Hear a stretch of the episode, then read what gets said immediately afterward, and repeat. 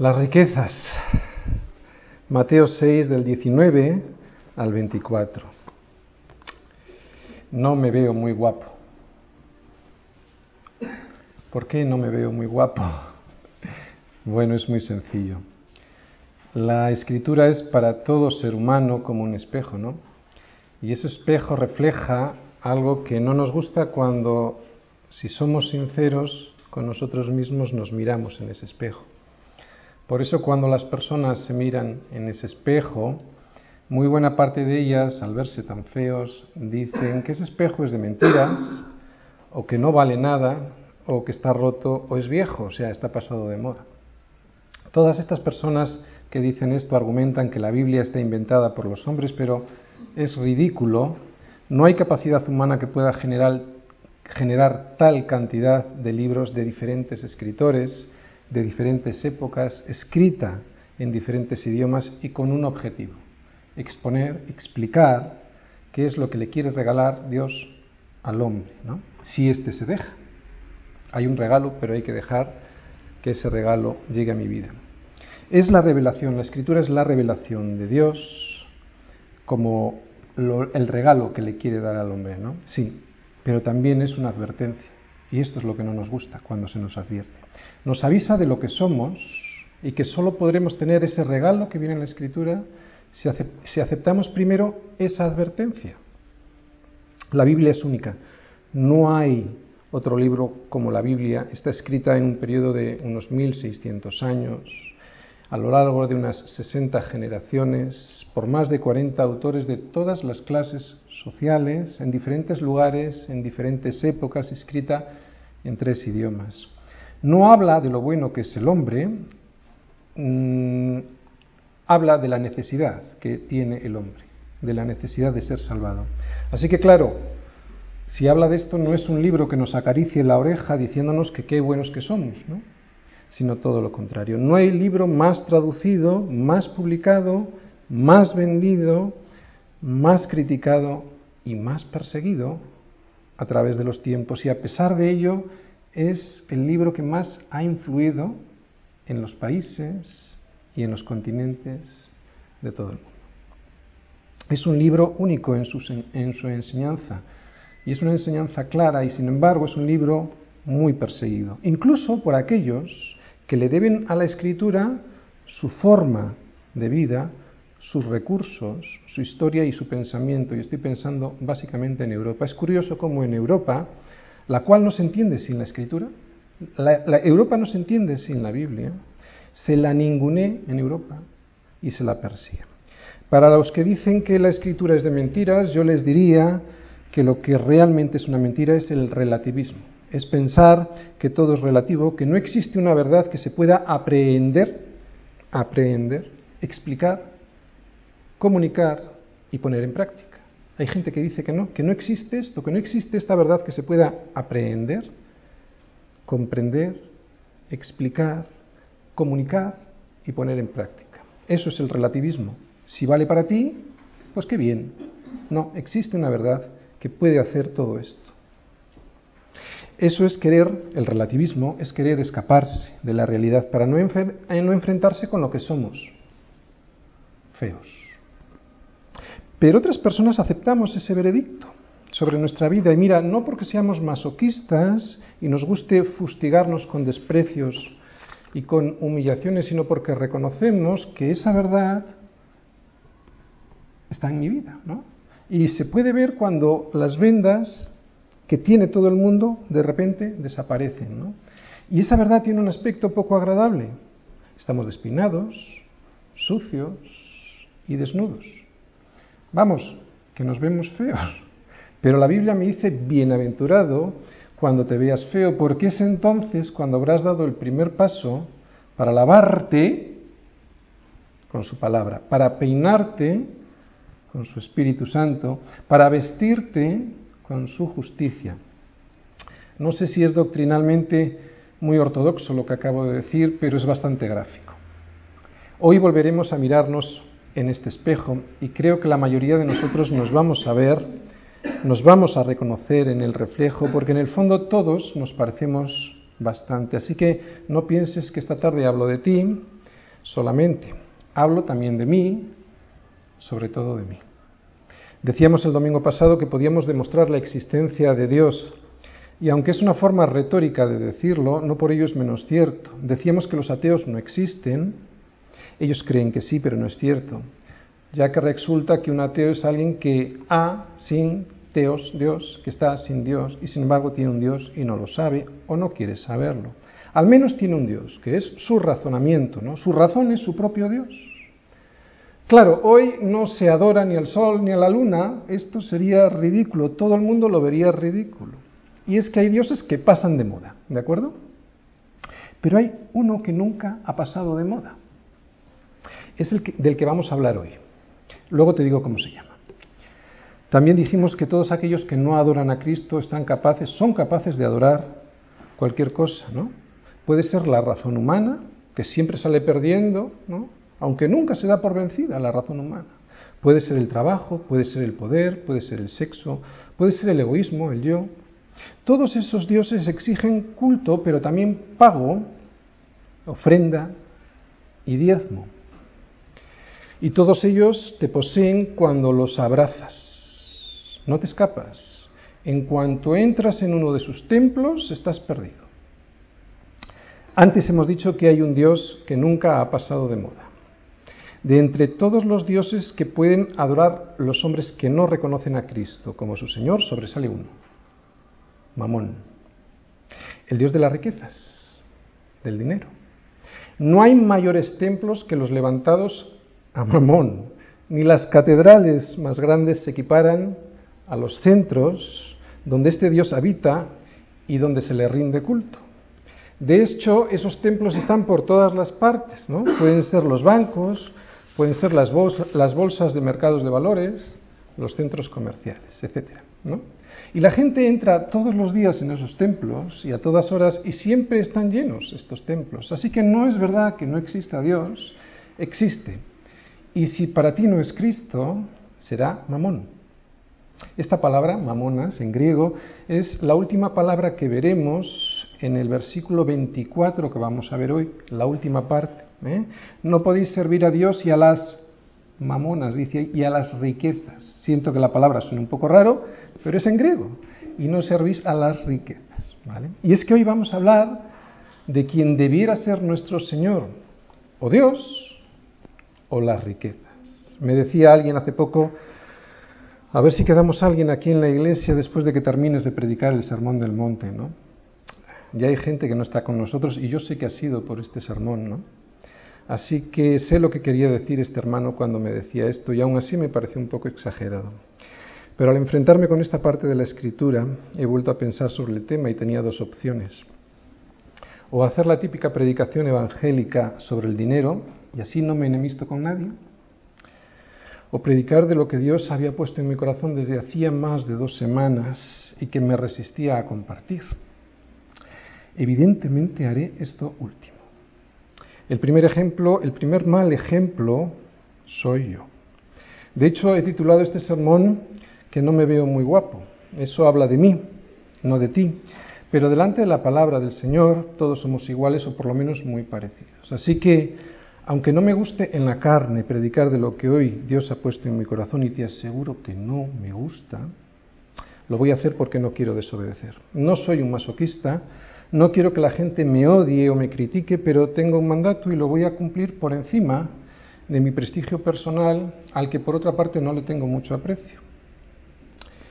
Así que abróchate el cinturón, porque vienen curvas, con todo el amor del mundo, con todo el amor de Cristo, pero vienen curvas.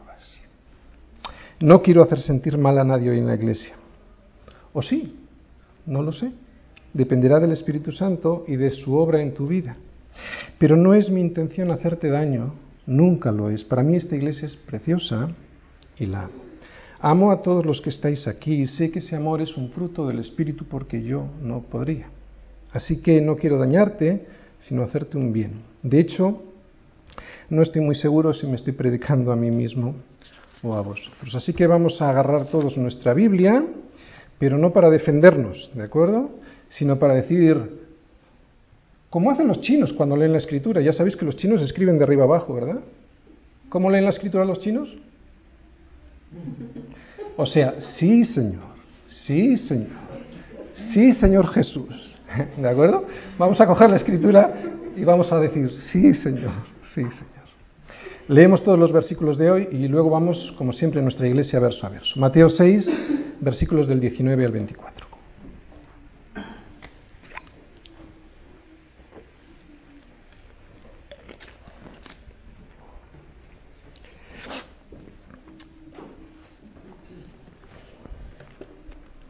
Leemos. No os hagáis tesoros en la tierra, donde la polilla y el orín corrompen, y donde ladrones minan y hurtan.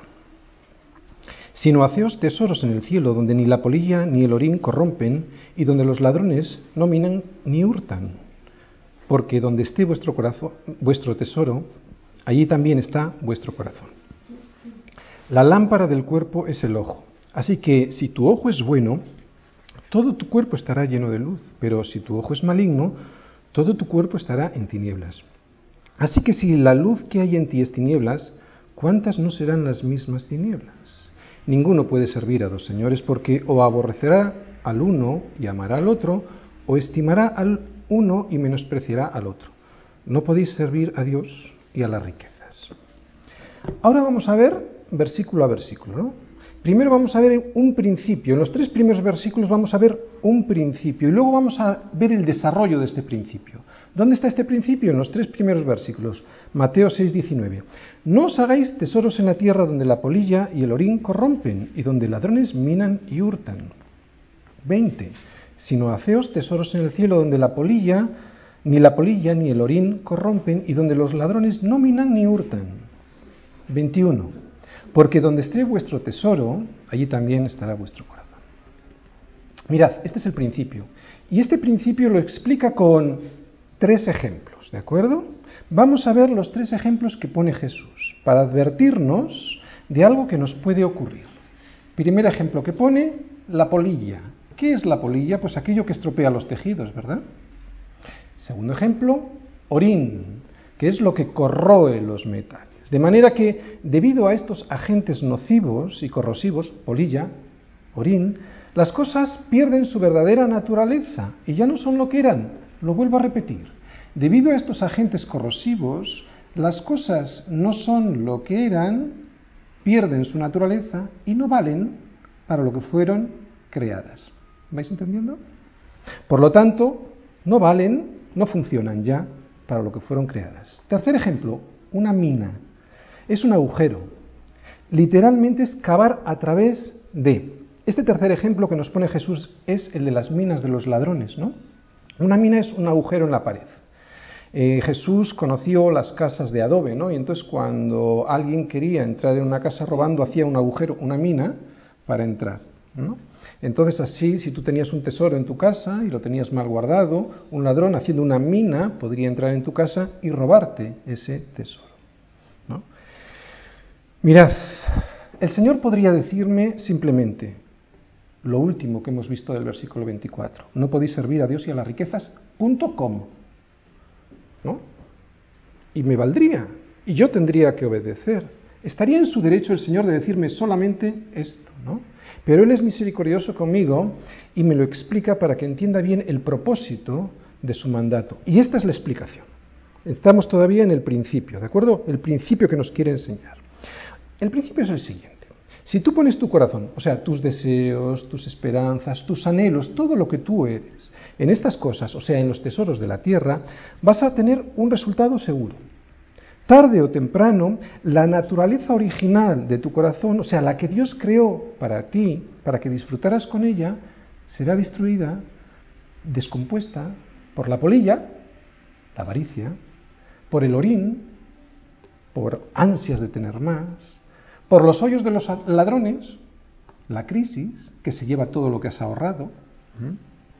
Y sabemos muy bien en qué consiste la crisis. Ahora sabemos muy bien lo que es una crisis, no que es la avaricia del ser humano para tener más, mucho más de cualquier, que, que todo lo que podría gastar en su vida, ¿no? A costa de dejar a los demás en la miseria. Por eso yo tengo que saber, porque el Señor me lo advierte, tengo que saber cuáles son esos tesoros que provocan estos destrozos en mi naturaleza para evitarlos. Jesús me dice que si me pongo, si pongo mi corazón en esos tesoros, mi corazón irá tras ellos. Y lo dice de esta manera, porque donde esté vuestro tesoro, allí estará también vuestro corazón. Eso en sí mismo ya es un problema, porque no estamos haciendo la voluntad de Dios. Él no quiere que yo tenga mi corazón en algo que me va a hacer perder el tiempo. Pero el problema se va a agravar. ¿Cuándo se va a agravar el problema? Cuando venga la crisis. Y llegará. La crisis siempre llega. Y en ese momento mi corazón, que está donde no debiera estar, se irá tras los tesoros, se irá tras el desagüe de los tesoros, ¿no? Y entonces perderé mi corazón, se irá mi corazón al traste junto con mis tesoros y mi Señor quiere proteger mi corazón. Así que no pongas tus acciones, tus tesoros más importantes en esta tierra, porque en el, en el momento que menos te lo esperas, el valor de esas acciones, de esos tesoros, cambian y junto a ellos se va tu corazón. Y tu ruina es grande. Por eso el Señor nos avisa. Ah, y no te creas que porque no tengas mucho dinero esto no te va a ocurrir a ti. ¿eh? Claro que te puede suceder a ti. Mirad, vamos a Filipenses 4 del 11 al 13. Vamos a leer lo que Pablo enseña al respecto, ¿de acuerdo? Filipenses 4, versículos del 11 al 13.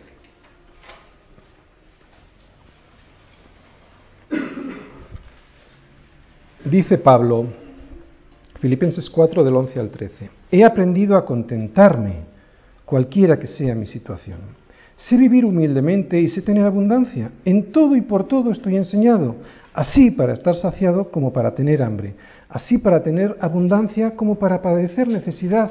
¿Por qué puede decir esto Pablo? No, porque mi tesoro, diría Pablo, no está en esta tierra. ¿Por qué? Y lo dice ahí, porque todo lo puedo en Cristo que me fortalece. El problema de ligar tu corazón a los tesoros terrenales es que cuando estos se esfumen, y se esfumarán, la liga que une ese tesoro a tu corazón, la cuerda que une tu corazón con ese tesoro, tirará de tu corazón y lo mismo que tu tesoro se ha perdido, se va por el desagüe, allí aparecerá tu corazón. Irás como loco detrás de esos tesoros porque son en ellos donde has puesto todas tus esperanzas y claro, al desaparecer ellos, también desapareces tú.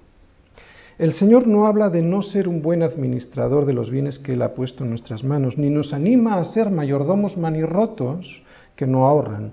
Él quiere que podamos disponer de medios que satisfagan nuestras necesidades. ¿no? Él no habla de no ser previsores. Él está hablando de dónde ponemos nuestra esperanza. Él está hablando de quién es tu Dios. Versículo 20 y 21 dice, sino hacéos tesoros en el cielo donde ni la polilla ni el orín corrompen y donde ladrones no minan ni hurtan. 21 porque donde esté vuestro tesoro allí también estará vuestro corazón. Es la misma enseñanza que en el versículo 19, pero en positivo. Allí decía que no hiciéramos algo y aquí nos dice que hagamos algo. ¿Dónde? Pues nos muestra que sí hay un banco donde podemos ahorrar nuestros tesoros, ¿no? Donde merece la pena poner todas nuestras esperanzas y este banco está en los cielos junto con nuestro Señor y allí nadie puede robar qué seguridad. Mateo 6:22. Pasamos al siguiente versículo. Aquí vamos a ver la explicación.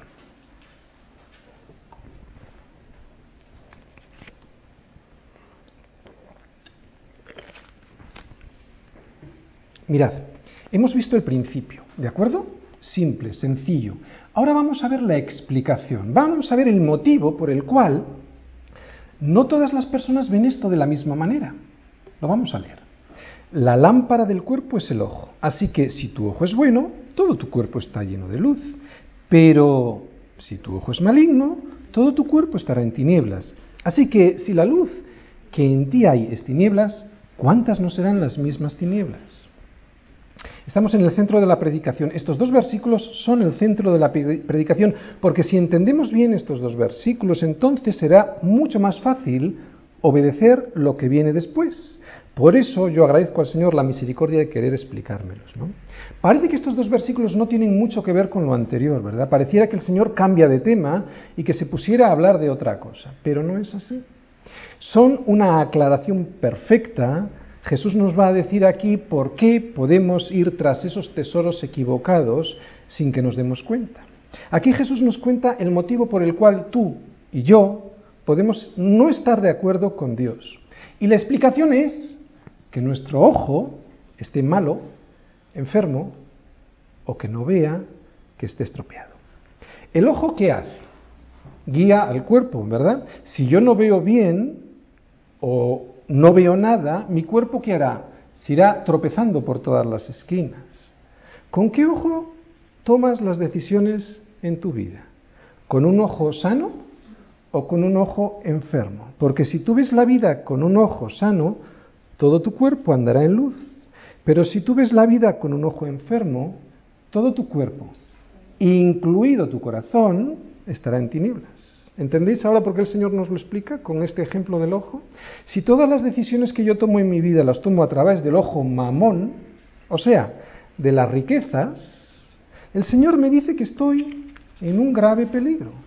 El Señor me dice que el problema está en los ojos, que si tomo todas mis decisiones a la sombra, no digo la luz, a la sombra de mi ojo malo, a la sombra del dinero, entonces no pararé de codiciar.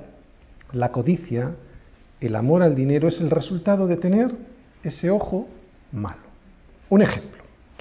En Semilla de Mostaza tenemos nuestras reuniones celulares que realmente son las que nos constituyen como iglesia. ¿no? Semilla de Mostaza no es una iglesia de domingo solamente. Hoy domingo nosotros manifestamos públicamente lo que durante toda la semana somos, iglesia.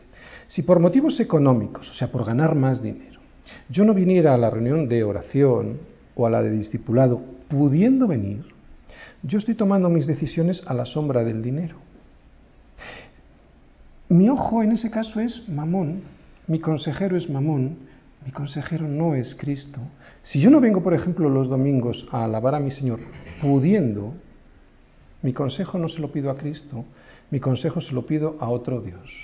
Y seguro que encuentro justificaciones de sobra, justificaciones económicamente muy satisfactorias. Si mis decisiones no están tomadas de acuerdo al propósito eterno, lo vuelvo a repetir, si mis decisiones no están tomadas de acuerdo al propósito eterno, no al temporal de mis intereses, sino al propósito eterno que tiene mi vida y que me ha sido revelada, revelado ese propósito en la Escritura, entonces mi Dios son las riquezas, si las decisiones las tomo en base a qué comeré y qué vestiré, en base al dinero, entonces ese va a ser mi Dios, no será Cristo. Ni le escucho ni le veo porque no tengo un limpio corazón. ¿Cuál era la sexta bienaventuranza? Bienaventurados los de limpio corazón porque ellos verán a Dios y le escucharán, diría yo. Hemos visto el principio, hemos visto la explicación del Señor con el ojo. Vamos a ver ahora el resultado, ¿de acuerdo?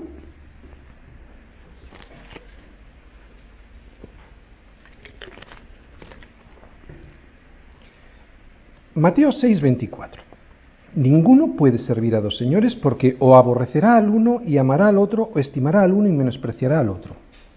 No podéis servir a Dios y a las riquezas. Fijaros, ¿sabéis cómo lo he dicho? He dicho resultado.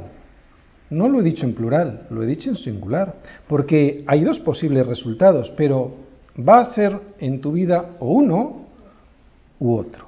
Cuando yo digo que sí puedo compaginar los dos servicios a estos dos señores, cuando digo que sí puedo trabajar tanto tiempo porque necesito ese dinero y no veo necesaria la comunión con mis hermanos, entonces uno de los dos está equivocado. O yo o el apóstol Juan, porque en Juan, perdón, en primera de Juan eh, eh, capítulo 1, versículo 7, nos dice Juan, pero si andamos en luz, como Él está en luz, tenemos comunión unos con otros. Así que si no tengo comunión con mis hermanos y además no la anhelo, esto es sintomático de que muy probablemente no estoy en luz. Cuando yo no voy a mi célula de oración, cuando yo no voy al discipulado, entonces yo no tengo comunión con mis hermanos. Con todo mi cariño, con todo mi amor, si esto es así en tu vida, no sabes lo que te estás perdiendo. El dios Mamón tiene también liturgias. La avaricia, la tacañería son cultos a Mamón y también tiene templos. Hemos dicho cuáles eran mi oficina, mi puesto de trabajo, el centro comercial. Si lo que determina mi propósito como hijo de Dios, mi propósito eterno, es el dinero, entonces mi Dios es Mamón, no es Jesucristo. Si esto fuese así y hoy el Espíritu Santo te lo estuviese revelando, toma la decisión de bajar la guardia y de no pelearte más con Dios y empieza por el principio, por la primera puerta. Nunca es tarde. El cristianismo no se trata de cómo empezaste, todos empezamos mal, sino de cómo terminamos. Esta es una carrera de fondo. El Señor te ama y quiere que termines esta carrera haciendo su propósito, no el tuyo, no el propósito del Dios Mamón. Por eso te va a dar como bendición todo aquello que necesites para cumplir ese propósito, no el tuyo. Así que no te va a faltar de nada si es que buscas primero el reino de Dios y su justicia. Lo vuelvo a repetir, si primero buscas la voluntad de Dios en su palabra, servirle al Señor a través del Espíritu Santo y la comunión con tus hermanos, fijaros, he dicho tres cosas, ¿de acuerdo? Si buscas estas tres cosas no te va a faltar de nada. Si te falta alguno de estos tres pilares, te va a faltar todo. Los repito. Su consejo en la escritura, la explicación de lo que Él quiere a través del Espíritu Santo y la comunión con tu hermano, con tus hermanos, la iglesia, si falta alguno de esto, te faltará todo. Escritura, Espíritu Santo, iglesia. El problema no son las riquezas, sino el amor a las riquezas. Servirles a ellas, poner nuestra esperanza allí, cuando alguien tiene su Dios en el dinero, aunque tenga poco dinero. Al servirle, está preso de ese Dios, de ese amo, y ese amo hará que su corazón, que tu corazón se destroce. Me gustaría ir a Primera de Timoteo. Vamos todos, por favor. Primera de Timoteo 6. Primera de Timoteo 6, versículos del 6 al 10. Primera de Timoteo 6, versículos del 6 al 10. Pero gran ganancia es la piedad. ¿Alguien sabe lo que es la piedad? No es lo que mucha gente piensa por ahí, ¿no? Que vas con carita de niño bueno y así todos ven lo espiritual que eres. ¡Ay, qué espiritual que soy! ¿no? Eso no es piedad. Piedad es recibir el consejo de Dios y aplicarlo para tu vida. Por lo tanto, bueno es recibir el consejo de Dios y aplicarlo en tu vida acompañado de contentamiento. Estas dos cosas juntas, chicos, funcionan. Cuando tú empiezas a no tener contentamiento es un síntoma inequívoco de que te entra una enfermedad muy contagiosa y que los cristianos deberíamos de estar alejados de ella. ¿Sabes cuál es? El amor al dinero. Así que gran ganancia es la piedad acompañada de contentamiento, porque nada hemos traído a este mundo y sin duda nada podremos sacar. Así que, teniendo sustento y abrigo, estemos contentos con esto. Porque los que quieren enriquecerse, esto es. Los que quieren enriquecerse, esto es. Los que tienen todas sus esperanzas puestas en el dinero, los que tienen como prioridad el dinero, estos caen en tentación y lazo y en muchas codicias necias y dañosas que hunden a los hombres en destrucción y perdición porque raíz de todos los males es el amor al dinero, el cual, codiciando a algunos, ay, aquí viene lo peor, se extraviaron de la fe. En ese momento, en ese momento Jesucristo ya no es tu Dios. Él ya no es quien determina tu propósito. Él ya no, a él ya no le tienes en cuenta, ¿no? Y es que no se puede servir a dos señores. Y fijaros, y fueron traspasados de muchos dolores. Muy bien.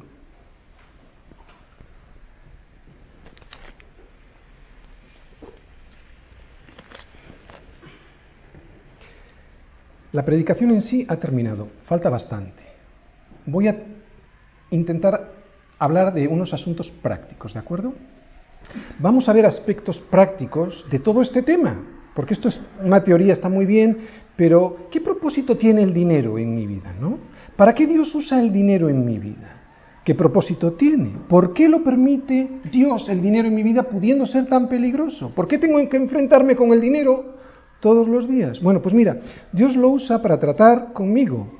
El dinero es muy importante para Dios y Él sabía que esto es algo con lo que nos, nos íbamos a enfrentar nosotros diariamente. Por eso Jesús nos da instrucciones claras de cómo debe ser nuestra actitud con el dinero. Porque el dinero nos puede bendecir, pero nos puede llevar a adorarlo y por lo tanto puede llevarnos a la ruina espiritual. Al margen de la cantidad de dinero que uno tenga o que uno gane, el dinero pues, puede ser nuestra cárcel más grande. Y como todos tenemos que usarlo, todos podemos llegar a ser rehenes del dinero. Por eso el Señor primero nos avisa y segundo nos da el antídoto, luego te voy a contar cuál es este antídoto. Estamos hablando del propósito espiritual del dinero, no del propósito económico, ¿de acuerdo? ¿Cuál es el propósito espiritual? Para ver este propósito, vamos a ver unos versículos en Lucas 6, vamos a ir, y vamos a ver qué propósito tiene mi vida. Lucas 6, fijaros, es primero, para darlo, segundo, para recibirlo, y tercero, para proteger mi corazón. Decíamos que el Señor primero nos avisa y luego nos da el antídoto. Aquí está el antídoto, Lucas 6. Vamos a ir a Lucas 6, versículo 38. Dice, dad y se os dará. Oye, ¿y qué se nos dará? Pues mira, lo mismo que demos. Amor, o dinero, o, tiempo, si damos tiempo. ¿eh? ¿Y cuánto se nos dará? Pues lo dice a continuación. Fijaros, si damos se nos dará. ¿Qué, ¿Cuánto se nos dará? Medida buena, apretada, remecida, rebosando darán en vuestro regazo, porque con la misma medida con que medís, os volverán a medir. Aquí vemos el primer propósito del dinero, ¿de acuerdo? Para un cristiano. El primer propósito, para darlo. Porque dice, dad. Este es el primer propósito. Lucas 6:38 nos dice, para darlo. Y no hay que usar este versículo de Lucas de manera egoísta, porque a Dios nadie le puede engañar. Pero es cierto que Él nos promete que si, que si damos, recibiremos. ¿no? ¿Y qué recibiremos? Pues más, más que, para empezar, más gozo y más alegría porque estamos cumpliendo con el propósito que Dios tiene para nuestra vida. ¿no? Estamos siendo más la imagen de Dios, pero también más de lo mismo que nosotros hemos dado. Más dinero también. Es Dios quien nos dará más cuando cumplamos su propósito. Cuando vea que somos siervos fieles, entonces nos dará más. Pero atención, no para que acumulemos, sino para que podamos seguir usándolo con el propósito de bendecir su nombre. Esto es todo lo contrario de qué? De lo que el mundo nos enseña, ¿verdad? Que es que, que, te lo quedes todo, que no des nada, que mires por lo tuyo, que mira, mira a ver cuánto vas a ganar con esta amistad y si puedes quedarte con todo lo de este chico, pues mejor, ¿no? Sin embargo, Dios jamás honra esta actitud de esperar recibir algo de alguien, ¿no?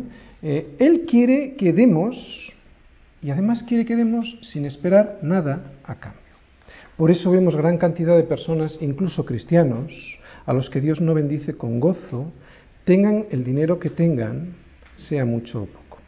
Fijaros, seguro que os habréis dado cuenta, hay esos millonarios ¿no? que tienen tanto dinero que no lo podrían gastar ni en 100 vidas si las tuvieran, y sin embargo son miserables, con vidas destrozadas, están amargados, con matrimonios rotos e hijos perdidos y sin propósito. Esas personas, a pesar de la gran cantidad de dinero, siempre están como en necesidad. Son necesitados y están llenos de dinero, ¿no? A pesar de la gran cantidad de dinero, estas personas siempre están en necesidad. Incluso no tienen muchas veces ni salud. ¿Sabéis por qué? Porque Dios no les bendice. No les da la capacidad para disfrutar de ese dinero. Esas personas, y atención, sean ricos o no, no son capaces de entender que Dios nos da el dinero como bendición para bendecir a otros, para dar a otros, para regalar a otros. Por eso es que luego recibimos. Por eso dice primero, dad, ¿de acuerdo? No como lo haríamos en un banco de inversiones, ¿de acuerdo? Cuyo fin último es recibir más. El fin de dar en Dios no es que sea el fin último el dinero, sino para volver a invertirlo en lo que realmente Dios quiere. Para Dios el dinero no es un fin, es un medio. Ahora bien, no se trata de ser un derrochador, eso no. Pero cuando deseo dinero solo para mis deleites, cuando quiero poseer solo para mí como un tesoro, es entonces cuando ese tesoro, el dinero, me posee a mí. Y entonces Dios, ¿sabes lo que hace? Me quita la capacidad de disfrutarlo. Eclesiastés 6, 1 y 2. Hay un mal que he visto debajo del cielo y muy común entre los hombres. El hombre a quien Dios da riquezas y bienes y honra, y nada le falta de todo lo que su alma desea, pero Dios no le da la facultad de disfrutar de ello, sino que lo disfrutan los extraños, esto es vanidad y mal doloroso. Bien, nos preguntábamos al principio de estos asuntos prácticos por qué o cuál era el propósito que Dios tenía eh, con el dinero en mi vida, ¿verdad? Y respondíamos que el primer propósito del dinero para mi vida era darlo, pero también es para recibirlo, ¿de acuerdo? Porque dice, y se os dará, ¿vale? Este es el segundo propósito. Si obedecemos a Dios dando, sucederá lo siguiente. Dios nos honrará. Dios es dador eterno, siempre nos da y además está deseando hacerlo. Nos da salud, nos da bienes, nos da dinero. Lucas 6, versículo 38 nos dice, para recibirlo. Hay una gran bendición, una grandísima bendición en darlo, pero también en recibirlo. Hay mucha gente que le cuesta recibir el dinero, es casi siempre por orgullo, pero Dios quiere que yo sepa que no tengo por qué ganarlo todo. Dios quiere sepa que también puedo y debo recibirlo. Dios quiere que sea agradecido y eso se practica recibiendo misericordia. Cuando yo le doy a alguien algo que necesita, el primer bendecido soy yo. Es una bendición ser un canal de ayuda de Dios a otros. Pero también es una bendición este segundo propósito, recibir, saber recibir y aceptar la ayuda, ¿no? Si yo me veo autosuficiente, es que no he nacido de nuevo porque no he puesto mi confianza en Dios, sino en mí mismo y en mis posibilidades. Si yo soy así, nunca daré. Solo cuando una persona ve su dependencia de Dios es cuando da. Tenga los gastos que tenga esta persona, dará. Y no pondrá la disculpa de que tiene muchos gastos. Eso es engañarse a sí mismo y por lo tanto Dios no le bendecirá. Hay gastos que tenemos en nuestra vida diaria que son bendecidos por Dios. Dios sabe que tenemos necesidad de pagar una casa, de pagarnos la ropa, los estudios de nuestros hijos, la comida, ¿verdad? Incluso un coche. Pero hay gastos que no van a ser bendecidos por Dios. Hemos visto los dos primeros propósitos del dinero. ¿De acuerdo? Vamos a ver el tercer propósito que vemos en este antídoto que nos da Lucas 6. El tercer propósito por el cual Dios usa el dinero es para proteger mi corazón.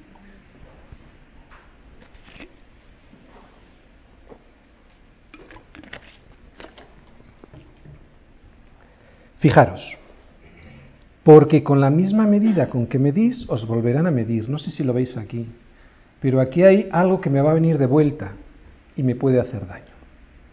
Debo dar porque es un antídoto contra mi orgullo, contra mi avaricia. Si esta mañana me he levantado es porque Cristo me ha mantenido vivo con el poder de su palabra. Pero si yo me levanto orgulloso porque me creo poderoso, porque tengo mucho dinero, o poco, pero orgulloso porque me lo he ganado yo, es cuando Dios no me da la bendición de disfrutar lo que tengo, sea poco o sea mucho. Nada es mío, por eso lo debo de compartir. Soy un mayordomo, un administrador de todo lo que Dios me concede, también del dinero. Es más afortunado dar que recibir, nos dice el Señor, y yo quiero hacer mías las palabras de Pablo antes de hablar sobre la bendición que supone el diezmo en la vida de los cristianos. Mirad, quiero ir a Hechos, por favor, Hechos 20 del 33 al 35. Hechos 20 del 33 al 35. Os decía que yo voy a hacer mías estas palabras, o sea que en vez de Pablo, imaginaros que os hablo yo, ¿de acuerdo? Hechos 20 del 33 al 35. Ni plata ni oro, ni vestido de nadie he codiciado. Antes vosotros sabéis que para lo que me ha sido necesario a mí y a los que están conmigo, estas manos me han servido. En todo os he enseñado que trabajando así se debe ayudar a los necesitados y recordar las palabras del Señor Jesús que dijo, más bienaventurado es dar que recibir. Bien, después de deciros que ni plata, ni oro, ni vestido de nadie he codiciado, me voy a tirar a la piscina y que suene como suene. ¿Qué bendición es el diezmo? Dios no necesita nuestro dinero ni esta iglesia local lo necesita, ni yo como pastor lo necesito, no es orgullo. Entregar el diezmo lo necesitamos cada uno de nosotros. Es un seguro contra nuestro egoísmo, contra nuestra avaricia. Es el resultado, ¿sabéis de qué? De nuestra confianza en Dios, de nuestro agradecimiento a Él. Le entregamos una muy pequeñita parte de todo lo que Él nos ha dado. El diezmo es honrar a mi Padre, es adoración a mi Padre. El diezmo, fijaros, es seguridad de quién soy. ¿Quién soy? Hijo de mi Padre. Si yo entrego el diezmo, estoy seguro que soy hijo, porque se lo entrego a mi Padre. ¿no? El diezmo, como os decía, es seguridad de quién soy. Hijo de Dios, cuando yo diezmo con disciplina, yo estoy protegido. ¿Contra qué estoy protegido? Contra la codicia y el egoísmo. Mi corazón estará seguro porque honro a mi Padre, no a mi iglesia ni a mi, ni a mi pastor. El que diezma sabe quién es. El que diezma sabe quién es. Sabe de quién es hijo, sabe que Dios es su Padre y que Él está reinando de verdad en su vida. El diezmo, como os decía, protege nuestro corazón. Qué fácil es entenderlo, pero qué difícil es explicarlo. Así que os pido misericordia hacia mí. No es, no es fácil hablar de esto porque se puede malinterpretar.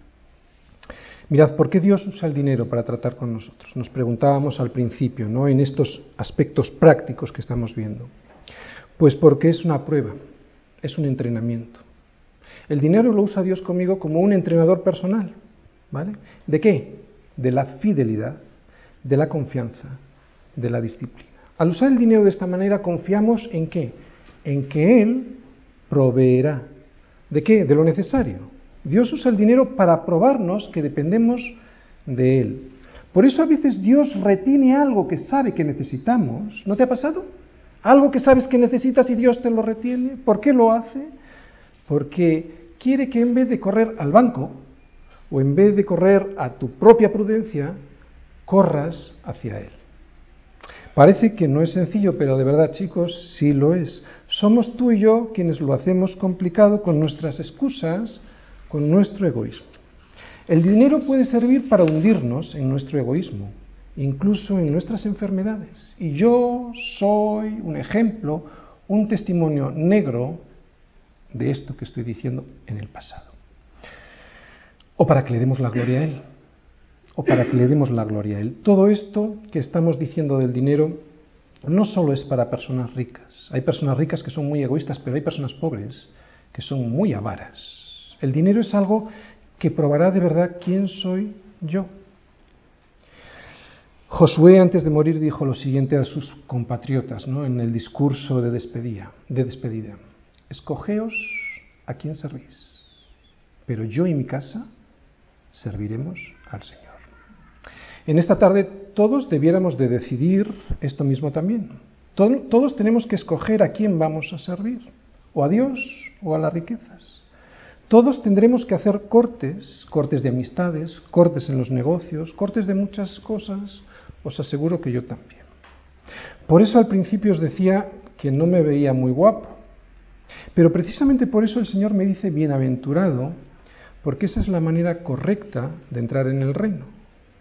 El cristianismo, como vemos, es muy peligroso porque te puede matar, pero es para vida, ¿no? Mateo 16, 25 dice, dice el Señor, porque todo el que quiera salvar su vida, la perderá. Pero todo el que pierda su vida por causa de mí, lo vuelvo a repetir, todo el que pierda su vida por causa de mí, la hallará.